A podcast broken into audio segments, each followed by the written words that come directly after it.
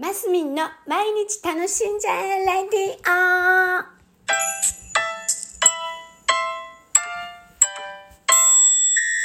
2022年7月13日水曜日、マスミンです。えー、昨日ね、あのーお伝えしました。うちの母がコロナに、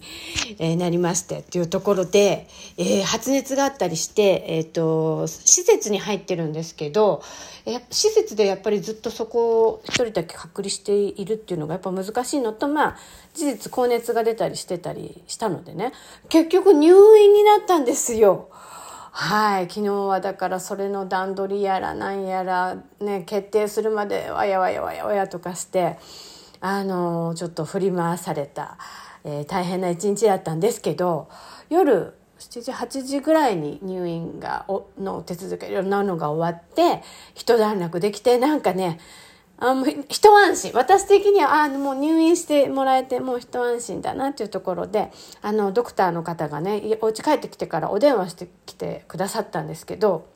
まあ、そんなに超重症ではないっていうところであのあの様子見ていきますみたいな、まあ、10日間ぐらいでやっぱ退院できるんじゃないかなみたいなお話でしたけどいやただあの高齢なので88歳なのであので今後ちょっとどう急変なんかもあるかもしれないので、まあ、その辺見ていきますっていう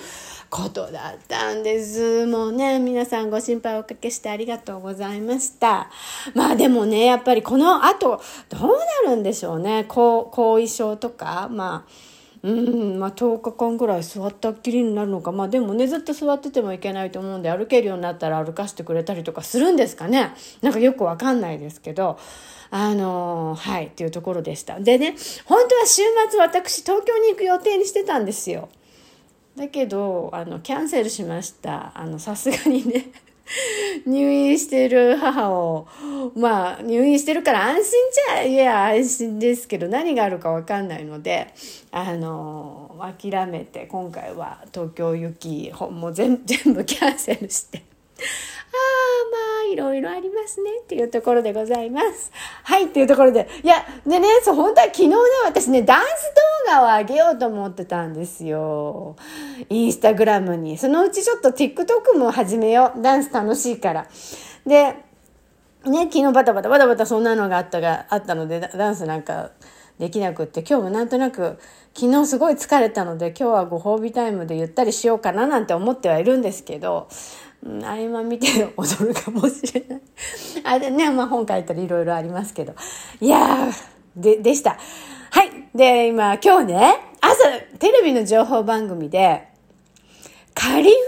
ラワーの特集ししてたんですね。カリフラワー。伸びしろあるだろうっていう感じの切り口で、なんかお料理を、食材を、に焦点を当てるコーナーなのかな？なんか、そう。それにカリフラワーが出ていて、私ね、カリフラワー実は大好きで、ブロッコリーも大好きですけど、なんだろうな。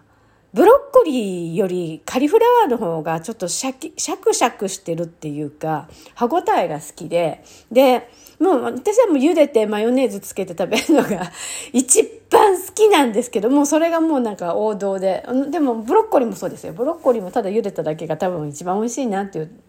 あの素材の味を楽しむっていうところでそこに最終的に落としどころがいっちゃうタイプなんですけど今朝見てたらサラダが美味しいんですってカリフラワーって。でなんかねスライスしてマッシュルームと一緒にスライスしてオリーブオイルとワインビネガーとワインブレん？ワインビネガーとブラックペッパーぐらいかな？ああとアンチョビだ。でアンチョビがすごいいい仕事してすっごい美味しいんですって。なんか今日ねカリフラワー買いに行こうかなと思ったけどこんなのテレビでやったら絶対今日もうないだろうなと思って。ああ悔しいとか思いながら。かねちょっとカリフラワーね絶対美味しいよ。ああポタージュとかも美味しそうだなと思って見てたんですけどね。皆さんカリフラワーなんかねテレビでもねあんま買ったことないとかっていう人がいてええー、と思って。私結構買うんですよ。